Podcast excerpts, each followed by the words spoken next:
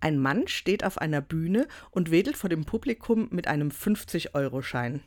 Na, möchte den jemand? fragt er in die Menge und viele Hände gehen hoch.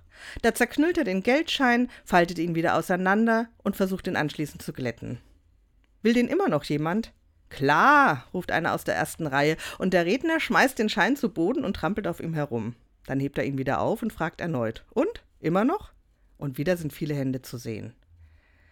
Das Interessante ist doch, sagt der Mann auf der Bühne, dass dieser Schein nicht seinen Wert verloren hat, egal was ich mit ihm gemacht habe.